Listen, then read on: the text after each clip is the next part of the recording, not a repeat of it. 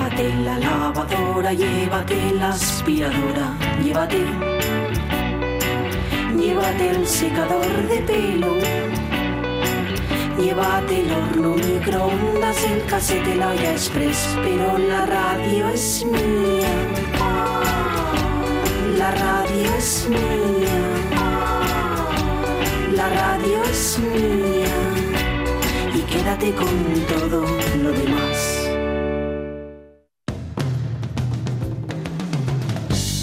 La radio es mía.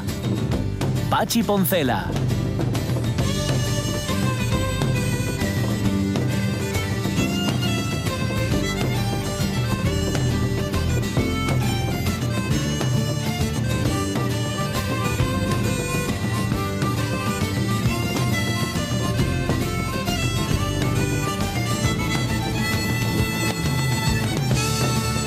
Las 12 y 17 minutos de la mañana. Madre, oye, los minutos de verano, vaya como. Como vaya- duran, ¿eh? vaya po- no, al revés, vaya poco que cunden. Ya. Ah, vaya. Oye, Porque están que- delgaditos. ¿Será eso? No lo sé. Nada, y porque pasa, mira, como Julio, que pasa volando. Mm. Aquí nos han mandado, ya lo había visto en otro lado, pero aquí nos han mandado una imagen que es Julio Iglesias volando. Ah, Pero sí, Julio, Julio pasa, pasa volando, volando. lógicamente. Tenemos a Angelina Sotelo intentando explicar, Sonia, aplícate un poco. A ver, a ver, En esto del, del fuera de juego. Que Sí. Yo también soy incapaz de Uf, entenderlo, pero Angelina sí que es capaz. me da. A ver, dice, otra, si van dos jugadores sin defensas y uno le pasa el balón a otro, el que recibe debe estar por detrás del balón. Después está lo del despeje del arquero, si toca o no el balón, rechace o no, etcétera, etcétera. Y añade Angelina, si es fácil. Eh, Fácil, sí. fácil, no lo sé yo. Em, te aclara, te aclara, no, te aclara más cosas, pero ahora las perdí. Ah, sí, dice Sonia.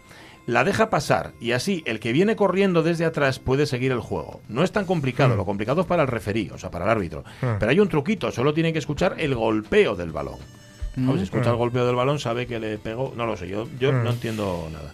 No o sea, no entiendo nada, que, no, que no me estoy esforzando. por Eso te iba a decir, es que creo que no le he dedicado el tiempo suficiente. Es posible, es posible. ¿Eh? Bueno, igual y es que te además interesa poco. hay una cosa así como un poco refractaria, es decir, lo oigo, lo oigo, lo oigo, pero no penetra. Ajá.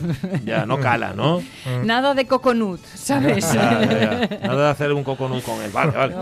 Lo he entendido. Oye, una pregunta, Jorge Alonso. El turno ya volvió de Grecia. ¿Qué va? Está, está allí. Está ahí, ¿eh? allí. Mañana hablamos con él. Ah, sí. Sí, sí, Ah, qué sí. bien. Ya Vamos Está- a, entrometernos Qué en sus asco. Vacaciones. Sí, sí, está en- en Atenas hasta ayer. Sí. Estuvo, bueno, estuvo por, por otras zonas, más al, al este, al noroeste, de Ujú. Atenas, luego bajó a Atenas. Sí. Allí celebró su cumpleaños el otro día.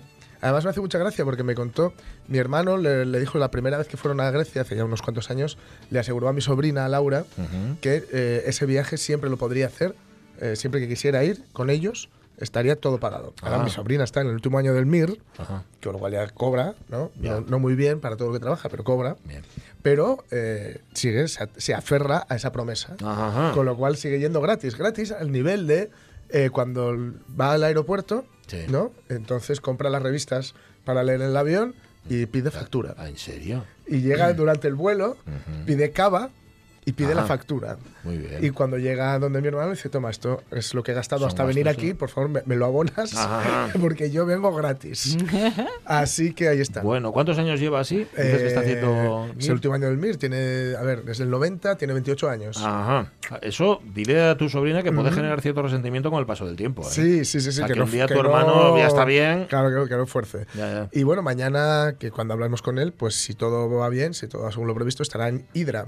Ah, que aparte ¿dónde de tener eso? un nombre multicabecil, Sí. pues es, es- está al norte. Está, al norte y es, es- es una isla. Sí. Y eh, bueno, digamos, nos puede sonar mucho porque es el lugar, es la isla en la que vivió bastante tiempo Leonard Cohen. Anda. Con, con Marianne, la de So Long Marianne. Qué bueno. que pues esas fotos que vemos siempre de Leonard Sí. Cohen estaban en la isla de Hydra. Ajá.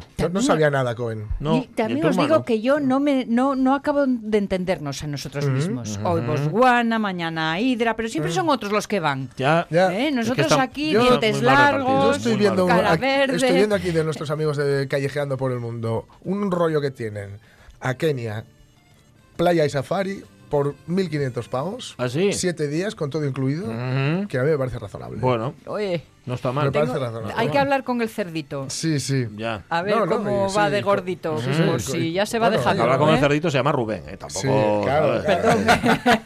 No sé. No, el cerdito de mi casa. Ese Ah, que tiene un ah, agujerito la- por arriba. Vale, vale, vale. No, Rubén no tiene, yo le he mirado. No tiene, no tiene agujerito. Que mm, va a venir, como siempre, Germán Heredia con la peluhistoria, que últimamente no es del cine, es de la canción. De hecho, hoy nos trae a otro tipo, a otro tipo, a un tipo, fíjate, que yo es que le tengo perdida la cara. Es, es curioso porque sus cambios de look hacen que no sepa muy bien cómo tiene la cara Eric Clapton. A, mí, Ah. a mí me preguntáis ahora si Eric Clapton tiene la cara angulosa, eh, tiene papos, tiene la nariz larga o corta, y no sabría deciros. Tiene gafes. Ti- eh, ¿Ves? Pero, so- pero las gafas son una ortopedia. Oh, sí, son es otra historia. opcionales. Bueno, pues nos va a hablar de, de Eric Clapton, no sé si de todo Eric Clapton o de una parte por lo menos. Bueno, mira, por lo menos nos da una buena oportunidad musical. Sí, eso, eso siempre. No, ¿Eh? no, sí, es lo bueno que tiene. Em, la- nuestra efeméride musical de hoy también se va a Grecia. Sí. Señor. En- eh, ha coincidido, ¿eh? Eh, Mikis sí. Ahí lo tienes. Ah, mira.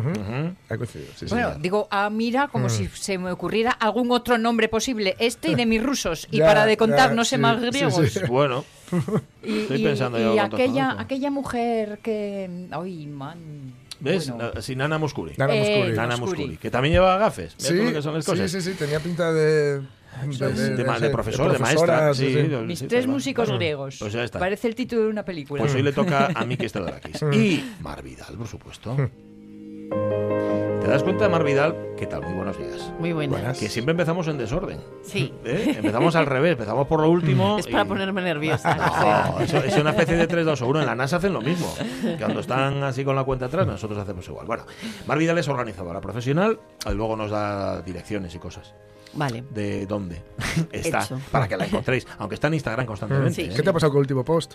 ¿Qué me pa- ¿Por qué? Ah, Es que estoy en la lista de correos. Sí, Sí, me ha sí, pasado, me ha sí. pasado. Ayer estuve, estoy fue un- preparando en Instagram una serie de posts sobre el estilo decorativo que yo uso, que es Farmhouse.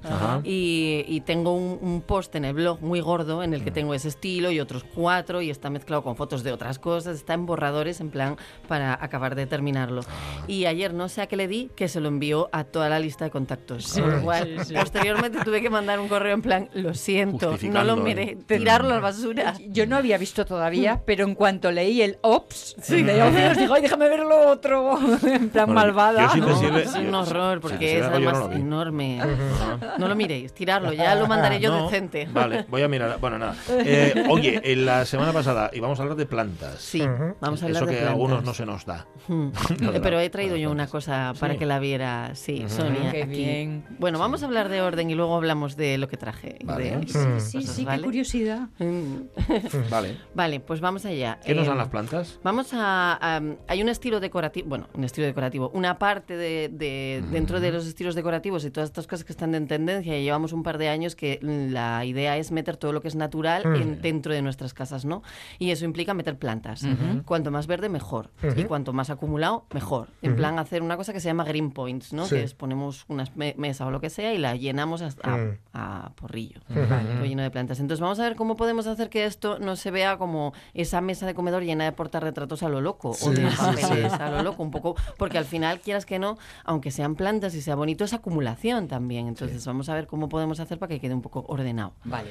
Entonces, mm, dentro de lo que es nuestro Green Point, que ya sabemos que es eso, acumulación de plantas en un sitio en concreto, no dispersas por la casa, vamos a intentar eh, colocarlas en cómodas que tengan cajones o que tengan o consolas que tengan puertas o en muebles de estos tipo jardinero, que es mm, para que nos hagamos una idea como si fuera una superficie plana Sí. con patas y una balda un poco baja. Ajá. Y entonces, ¿qué hacemos? Que en esa balda de abajo metemos cestas de mimbre.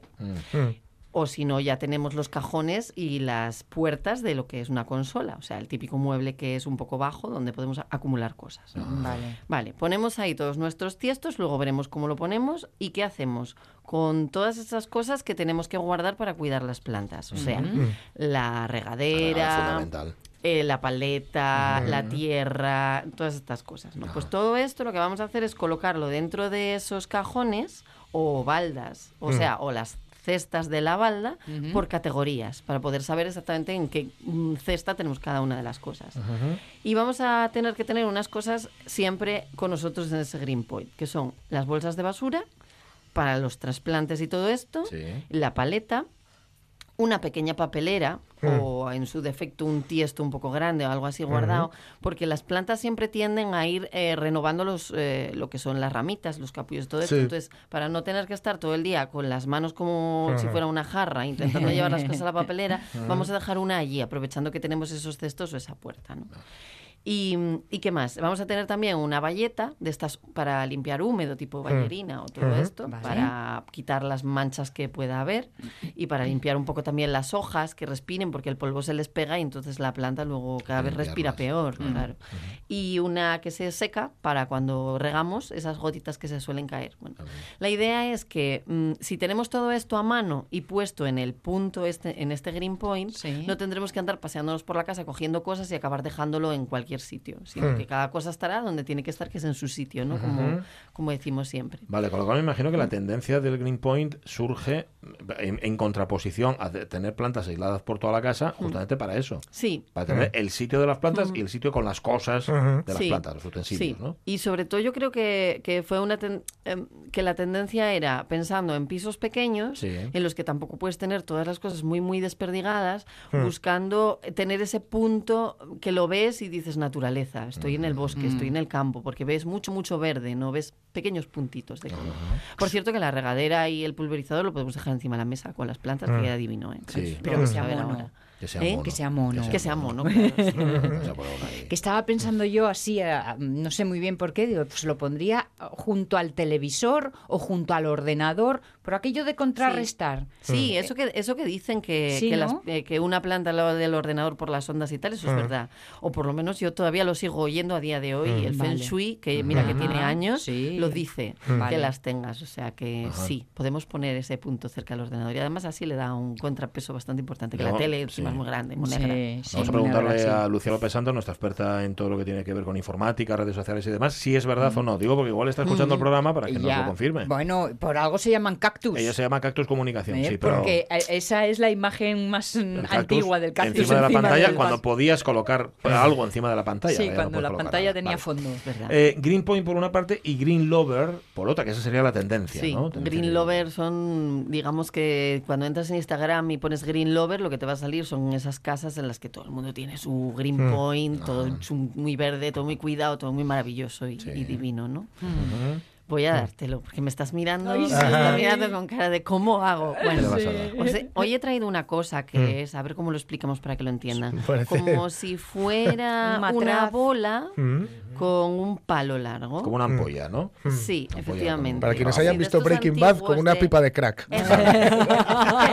Efectivamente. No queríamos decirlo porque serían niños, pero ya se han ido todos Digamos niños. que el caño por el que entra es más fino y, y le falta el agujero, pero sí, es como una pipa de crack. Bueno, pues esto lo podemos encontrar en ese que aún no es nuestro patrocinador llamado Amazon.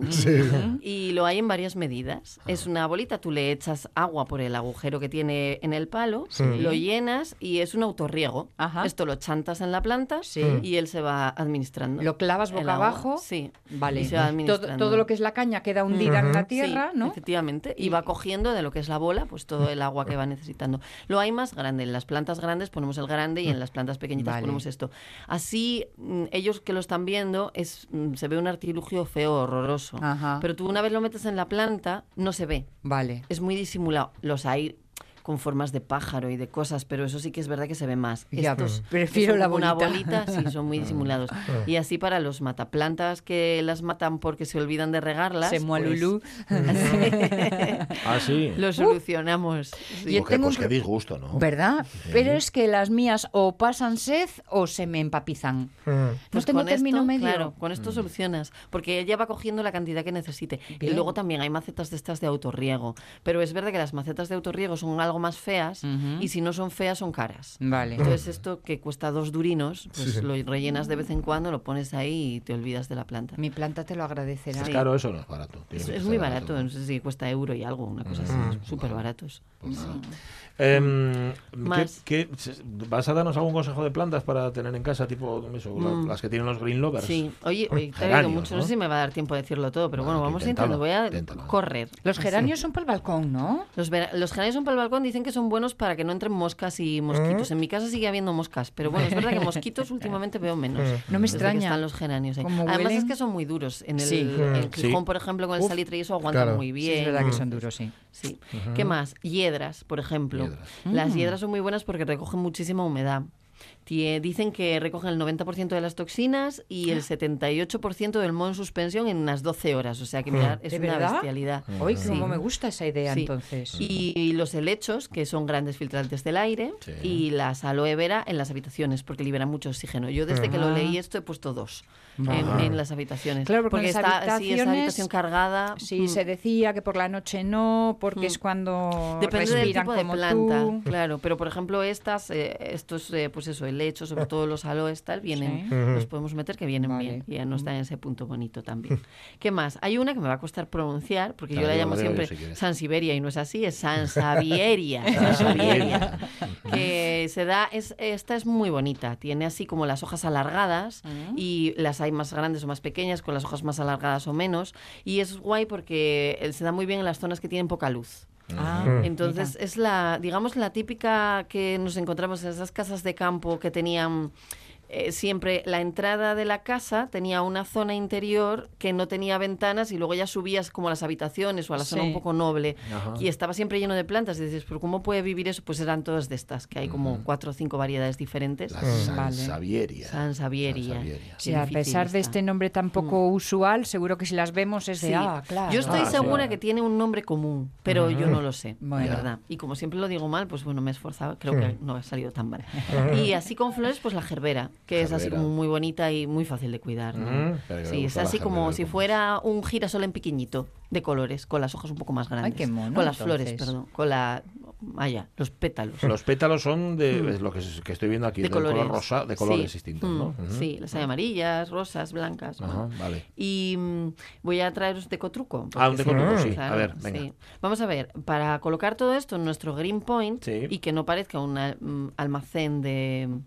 mm, No quiero decir la palabra, o sea, de cosas que no deben. Sí. Sí. Vamos a intentar hacerlo con, poniendo macetas idénticas eh, con distintas medidas o del, macetas del mismo estilo. Imaginamos, por ejemplo, todas de barro, todas blancas de porcelana, pero con diferentes alturas o algunas puestas sobre peanas para que se vea así, ¿sabes? Diferentes alturas dan, volu- dan volumen y dan, mm, bueno, queda más vistoso.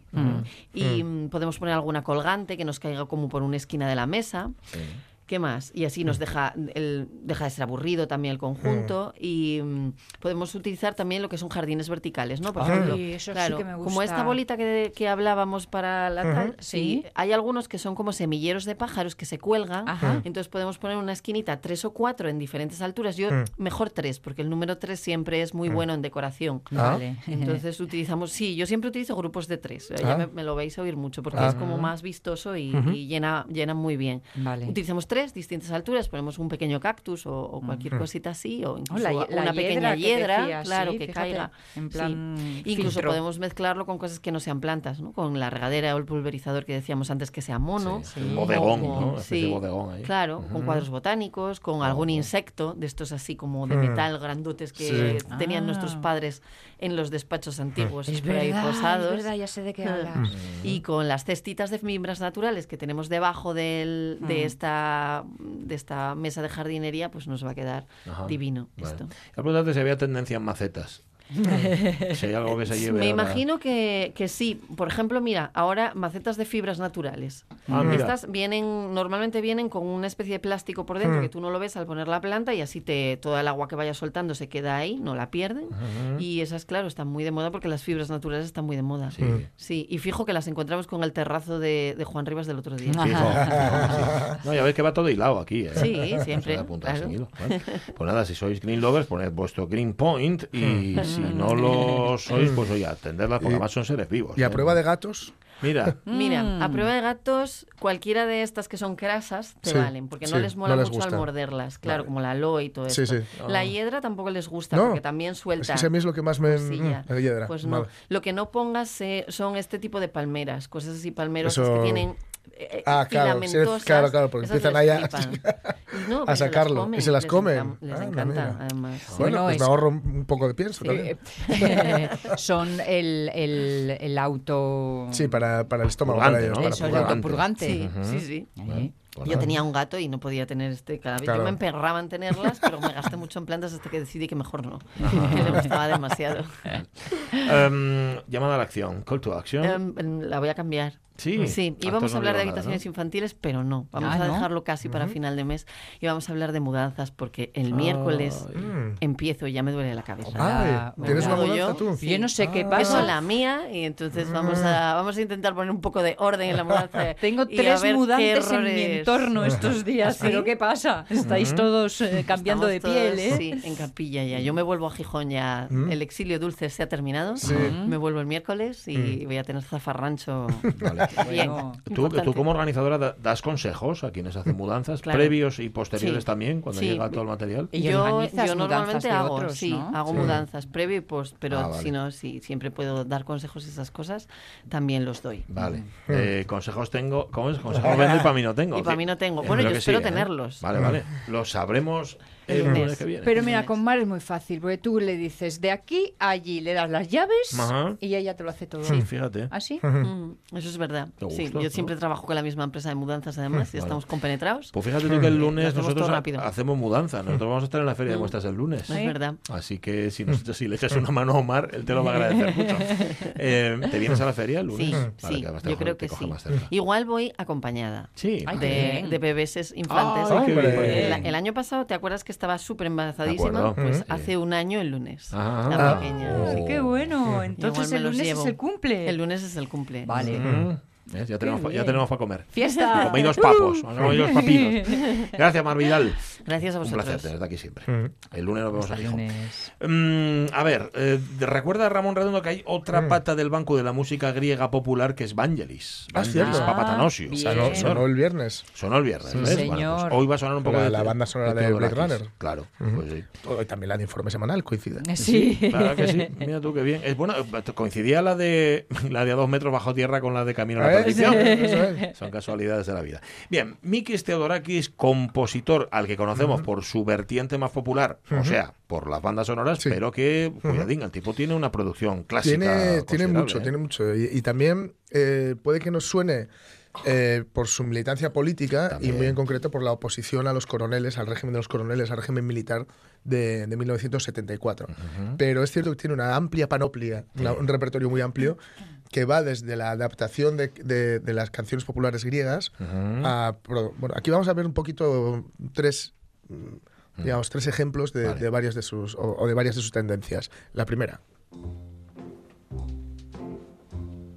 todo bastante griego. ¿eh? Un poco sí. Sí, te iba a decir yo. Cáspitas, extraño.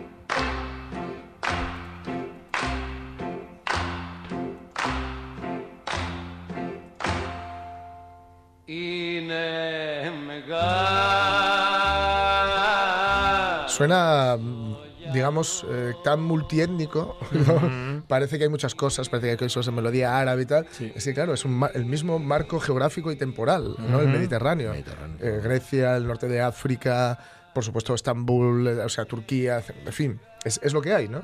y, él- y es lo que él recoge. Y pues también, eh, a mí, gracias a un libro de, de viajes, eh, descubrí cierto folclore armenio, que suena muy tonto y como incluso muy pedante, pero os lo recomiendo muchísimo, es muy, muy, muy bonito.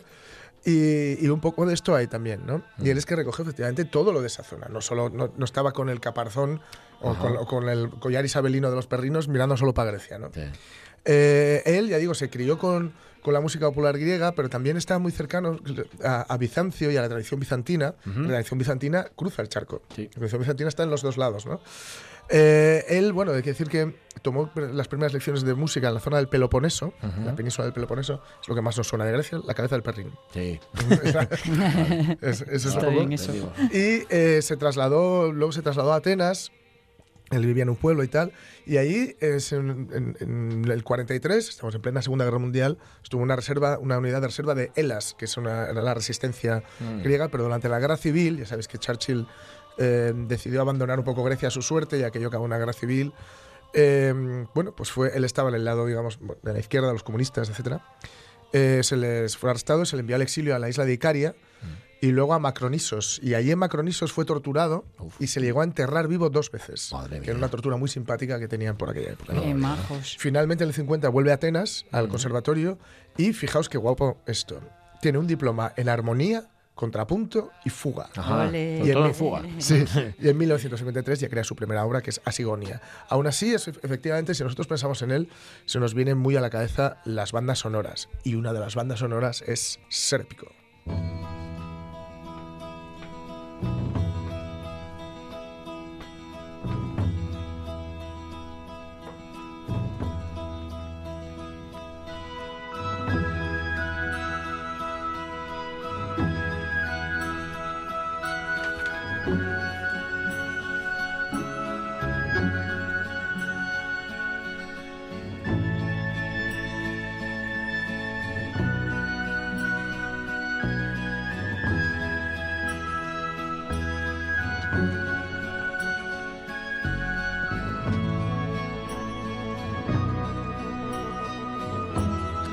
Sérpico, es, a mí me gustan mucho las bandas sonoras de este hombre, ¿eh? Y ahí está siempre el toque. Sí. Mm. Porque Sérpico. Es esta eh, peli eh, del- del- sí, sí, sí. Lumet, De si hecho, no la vi todavía, la volví a ver hace relativamente poco. Pero estaba pensando si el origen de Sérpico, del protagonista, era griego. Es que creo que él es eh, griego. Sí, O sí, sí. italiano. O- Bueno, no lo sé. no, Bueno, no, no, Mediterráneo. Mediterráneo, volvemos por al principio. Claro, sí, sí. De por la zona, ¿no? El caso es que, bueno, él le- salió, digamos, utilizaba, era, tuvo mucho trabajo, con todo, eh, en una época, sobre todo los 70, Sérpico, Z, y, y, bueno, otra que hablaremos luego, que, Sí. que escucharemos luego, ¿no? Eh, entre las obras líricas, digamos que, bueno, hay que decir que él seguirá luego en el conservatorio Sí. eh, y Bueno, será... estudió con Messiaen Eso casi es. nadie, como Olivier Messiaen. Con Olivier Messiaen, sí, sí. con- con uno de los popes y, de la música. y le dieron la medalla de oro al Festival de Moscú. O sea, que el tipo, en fin. Ujú. Eh, Medea es, la, digamos, una de las obras líricas que más, eh, bueno, más le representan, porque lo que hace es, digamos, no- renovar la propuesta clásica, ¿no? Y con, eh, bueno, también Costa Caria- Cariotakis, perdón, que es, bueno, es, la- es un poeta que él, digamos, recuperó, ¿no? Y decir que eh, puso música a los poetas griegos contemporáneos, al Libatidis, al Libaditis, perdón, eh, en fin, un montón, de, un montón de nombres más complicados. Y decir también que, bueno, efectivamente, él lo que va a hacer es eh, pasarse, por cierto, él decía que trabajó para la ópera también en Ujú. Italia y se declaraba fer- ferviente admirador de Verdi, de Puccini y de Bach. ¿Cómo no? No sabía nada, el chaval. Pues por supuesto. No sabía nada. Cuando se produce el golpe militar en Grecia en el 67, pues él eh, va a pasar a, a la clandestinidad. Fijaos, ¿eh? un tipo que está trabajando para Hollywood. Ya. Bueno, en este momento todavía no, pero bueno, Ujú. que acabaría trabajando para Hollywood. ¿no? Madre mía, pero es, es trágico, ¿no? Que en los 40 tú te, te llegas a la resistencia y que veintitantos años Sí, después tengas te- que volver a, a la, a- a la clandestinidad, ¿no?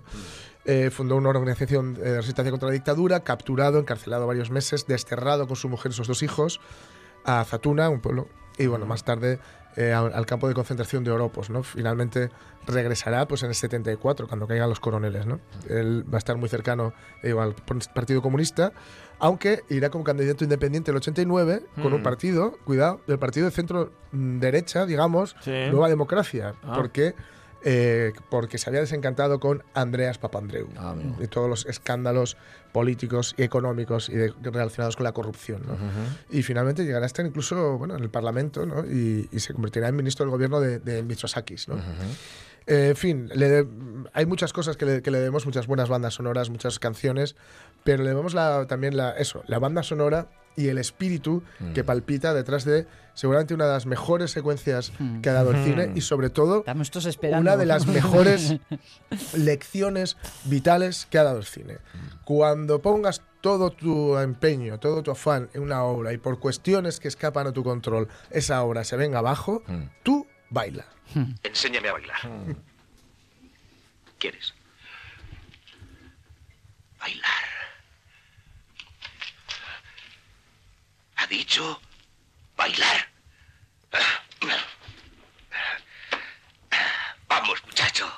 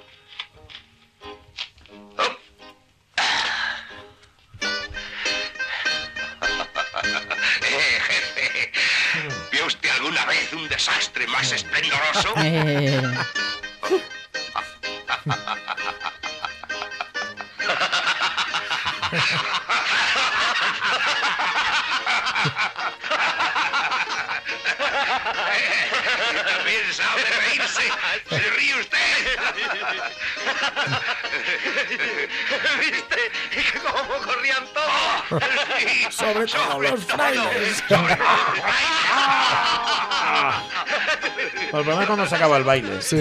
Ahí ya tienes que. Pero vamos, mientras dure el baile. ¿verdad? Es que eso que hay cuando acaba el baile lo hay igual aunque no bailes. ¿eh? Tienes razón, vale más bailar. por lo entonces. menos que nos Así quiten que- lo bailado. Mm, que Sí. eh, es muy, muy eh, significativo cuando está ocurriendo estas escenas de Zorba el griego. Sí.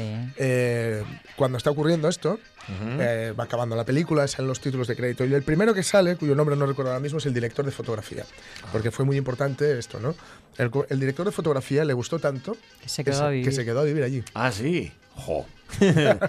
Se quedó a vivir allí. Sí, señor. Sí, sí, Y sí. todavía está bailando. Y, y, en fin, el, el Theodorakis es, es, es un crack y el autor del libro, cuyo nombre ahora tampoco recuerdo, el autor del libro Zorba el griego, entre otros muchos, eh, tiene uno de los mejores epitafios que, es, eh, que, que se- que a mí se me ocurra, ¿no? que es nada, nada ansío, nada espero, soy libre. Ajá. Mm, hombre. De Kazantzakis. Es, Eso es. Zorba griego, Eso. correcto. Es el autor eh, también, por cierto, de una canción conocidísima, eh, Theodorakis, que es la de la Luna de Miel. Ah, sí. De Miel, sí, es, es suya, esa que la cantaron hasta los Beatles. Sí, sí, sí. No sabía que era de sí, él. sí, esa sé canción que tiene, tiene un montón. Es que cuando digo un montón, hablo de centenares de canciones. ¿eh? Ujú. De hecho, su, su obra se estructura en canciones populares, en la, la parte así más tarde, bandas sonoras, etcétera, ¿no? Es un tipo muy, muy prolífico, la verdad. Sí, la verdad que sí. Y, y espera, a ver, yo no quiero equivocarme, pero sigue vivo. Sigue vivo. Es del Sí, sí, está vivo, está 25, vivo, Tiene sí, sí. 94 tacos. Tiene 94 años, pero está vivo, está vivo, sí, sí. 94 Ujú. años. Mikis Theodorakis. Ahí lo tenéis. Pues Echad nada, un, eh, un opa a su salud. Sí, señor. Eh, Eh, es sí, señor. casualidad. Opa. No, bueno, no, sí es casualidad, pero vamos, que mañana hablaremos de Grecia, Sí, así que sí, esto sí. es como, como el mejor aperitivo. Es ¿no? el, eso es el entrante. Las 12 y 49 El melón minutos de la mañana. ¿Cómo lo llaman allí el melón con jamón? Es Jomelonja. jomelonja, ¿no? sí, señor. Muy bien. Jomelonja. ¡Hey! ¡Hey!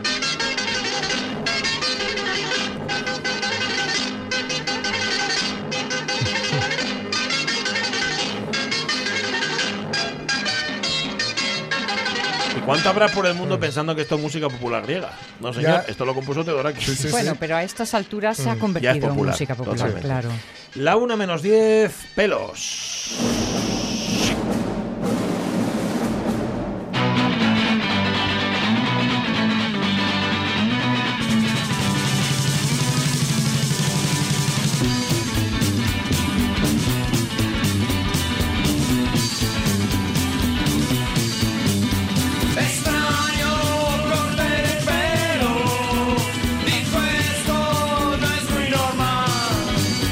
Está desentrañando que hay detrás de los cortes de pelo y de la imagen muchas veces de cantantes, cantantes, actores, actrices, etcétera, nuestro Germán Heredia. Germán, ¿qué tal?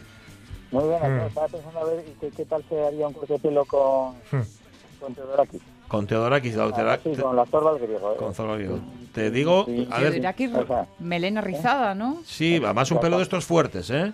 fuertes, fuertes. Hmm. Sí, sí, sí. No, espectaculares. Oye, a ver, ¿me ponéis una música para mí ahí ahora mismo? Tengo una, que- tenemos una música para ti. Te estamos escuchando un A poco raro, debe ser que estás en algún lugar con una cobertura mm, Eh, relativamente estoy, en, mala. estoy en un alto, estoy en un alto. Ah, bueno, pues ahora mejor. Bueno, a ver, vamos a poner, bueno, vamos a eh. poner la música que tenemos, que es esta.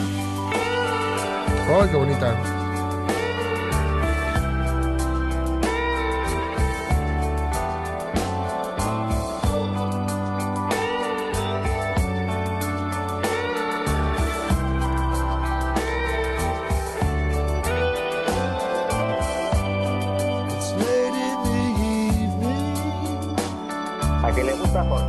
Mucho, mucho, mucho. Que le gusta, ya lo sabía yo. Esta canción me gusta mucho. canciones. Ujú. Esto es Wonderful Bueno, a Tonight de, Eric Clapton. Es Eric Clapton, Sí, señor. exactamente. Eric Clapton, que por cierto, Eric Clapton en aquella época yo creo que era el que mejor llevaba la, la barba más aseada.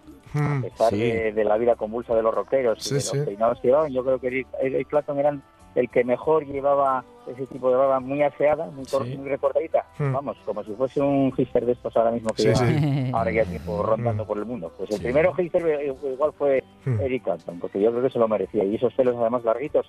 Os tengo que recordar, yo no sé si Jorge además tiene, Hmm. como- tiene memoria fotográfica, eh, Eric Clapton fue una de las- uno de los personajes que Hmm. para el cabello lo mantuvo siempre muy bien y muy aseado, a pesar Sí. de estar en un mundo como demasiado rockero. y mira, Sí, no, no, pero, pero ves las ¿Eh? fotos y siempre lo llevaba el pelín limpio, que eso se nota. Sí. No, no llevaba el rollo churretoso, que a veces veías, ves algunas fotos de, de, de otros, de los Stones, por ejemplo, y de, de hecho, sí, sí. recuerdo en la película Performance que sale Mick Jagger y está en una bañera y le pregunta a la chica con la que está, ¿debo lavarme el pelo ya? Y dice, no, no, espera todavía. Y estás viendo y le dices, pues lávalo, lávalo ya. ¿Dónde está la duda, no?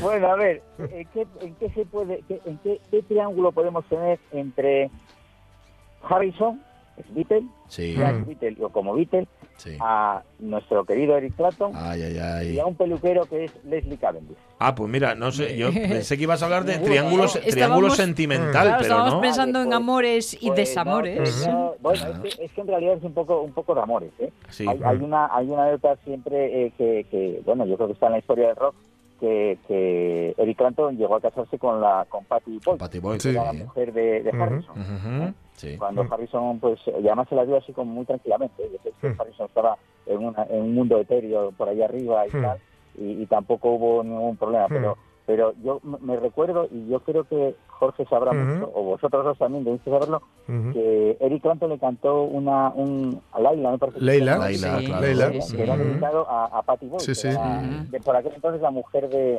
de, de Harrison, que por cierto la hizo a propósito para ver si le dejaba. Tardó en dejarlo, ¿eh? Tardó en dejarlo como 10 años y terminó casando. Pero bueno, ya lo que voy, que es lo mío, que son los Los pelos. Ese, ¿eh? Vale, muy bien.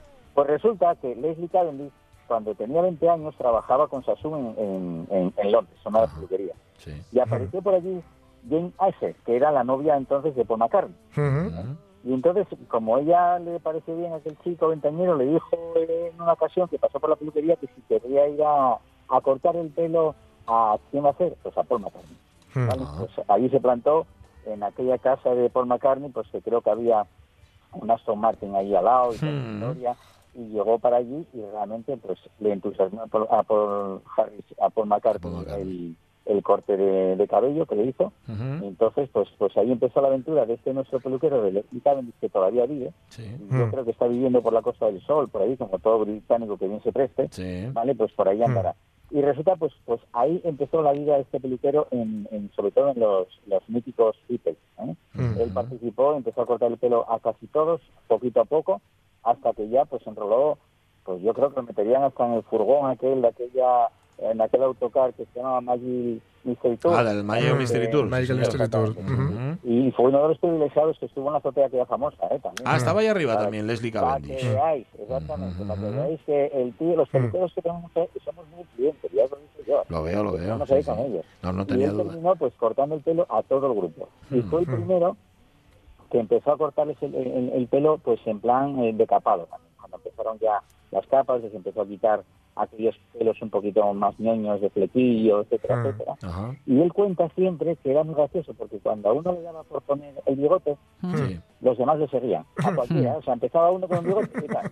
Y, y entonces empezaba otro con no sé qué y también eh, a cortar el pelo como uno le, le parece. Ajá. Una anécdota muy curiosa con Paul McCartney que una vez quería marchar de casa, Sí. casa normal, sin que nadie le conociese, y entonces lo que le hizo fue un casting peinado Sting, que fue el que marchó a la India con él. Y no le conoció ni su padre. Ajá. O sea, le, le cambió el pelo y ya nadie conocía a Paul McCartney. Manda y nadie conocía a Paul McCartney. Ujú. Un aventurero y un, un experto, Leslie Cavendish, en cambiar la imagen de los que querían esta gente. Ajá. Realmente, bueno, él siempre cuenta la anécdota que cuando la primera vez que también le llamó John Lennon, Mm. que había una señorita de negro por allí pululando, bueno, la señorita de negro, ¿quién era? Yoko. Mm. Yoko Ono. Ya. Ah. Sí, sí, sí, no, no estaban ni casados ni nada, Culpable. pero que él siempre sentía como una, se sentía como una cosa etérea, que nada más que hablaba ella, y que, y que, y que, y que, y que en realidad él no hablaba nada y se dejaba cortar el pelo cuando podía, porque creo que era una persona que movía la cabeza, que para cortar el pelo era la que Dios se movía la cabeza. Ajá. Es, se es- movía para todos los lados, Sí. no paraba de moverse, total, que era un sacrificio supremo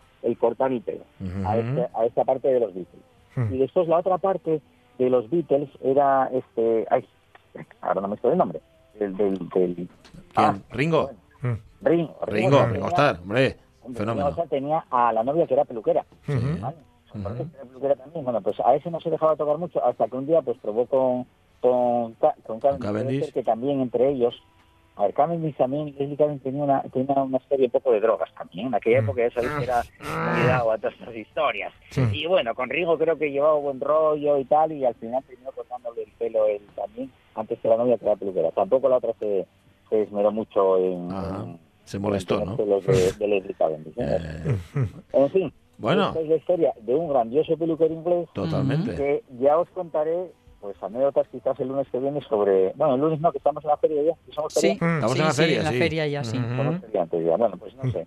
El Leslie Cavendish tiene un, un libro escrito de los Beatles y Sí. de su relación como peluquero con ellos y de, bueno, de un montón de, Ujú. de- de personajes famosos de aquella época, incluso hasta con la prostituta del caso, del caso Prófumo, Ah, el sí. famoso de, pues, sí. también, es que los peluqueros son de la leche, ¿verdad? ¿eh? No, no, no, estáis metidos siempre en todos los tinglados.